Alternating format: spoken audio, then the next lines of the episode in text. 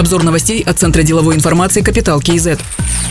Страны Евразийского экономического союза гармонизируют законодательство по финансовому рынку. Подписание соглашения об этом одобрили депутаты Мажилиса. Страны Союза договариваются о взаимном признании лицензий в банковском, страховом секторе и сфере услуг по ценным бумагам. Соглашение определяет семь направлений гармонизации законодательства. В их числе надзорные требования, раскрытие информации, покупка доли в компаниях, защита прав потребителей финансовых услуг. Гармонизацию законодательства планируют завершить к 2025 году. Глава Нацбанка Ербулат Досаев еще раз подчеркнул, что принятый законопроект не предполагает создание единого единой валютой Евразийского экономического союза.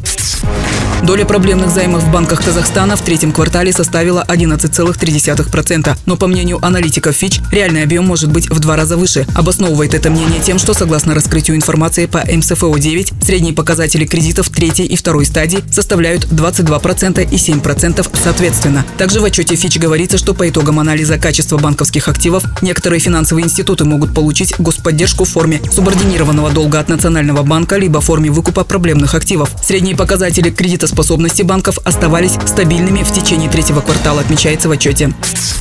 Управляющего директора аграрной кредитной корпорации подозревают в получении многомиллионного отката. Антикоррупционное ведомство проводит досудебные расследования. По версии следствия, топ-менеджер аграрной кредитной корпорации получил 20 миллионов тенге из ранее обговоренных 200 тысяч долларов, которые принадлежат учредителю и руководителю компании Интерагро и Интерагротрейд. Вознаграждение было получено за заключение договора купли-продажи элеватора, который находится в залоге. Подозреваемый задержан и водворен в изолятор временного содержания в Нур-Султане.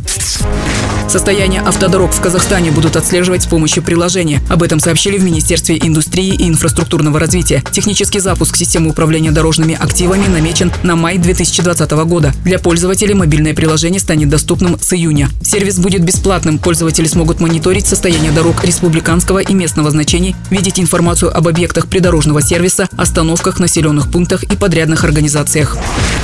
Взаимная торговля Казахстана со странами Центральной Азии за прошлый год выросла почти на 18,5% и составила 4 миллиарда 300 миллионов долларов. О развитии сотрудничества говорили в Шимкенте во время Центральноазиатского торгового форума. Казахстан может стать крупнейшим производителем аграрной продукции, но необходимо создать торгово-распределительную систему, сказал вице-министр торговли и интеграции Азамат Аскарулы. Аким Шимкента Ирлан Айтаханов в свою очередь отметил, что городу нужны проекты по глубокой переработке сельхозпродукции и новые технологии для увеличения производительности. Эксперты из соседних стран настаивают настаивает на том, что мало открывать производство. Надо привести в порядок логистику между странами. Транспортные издержки достигают 80% от стоимости продукции, уточнил заместитель министра сельского хозяйства Узбекистана Бахадир Халиков.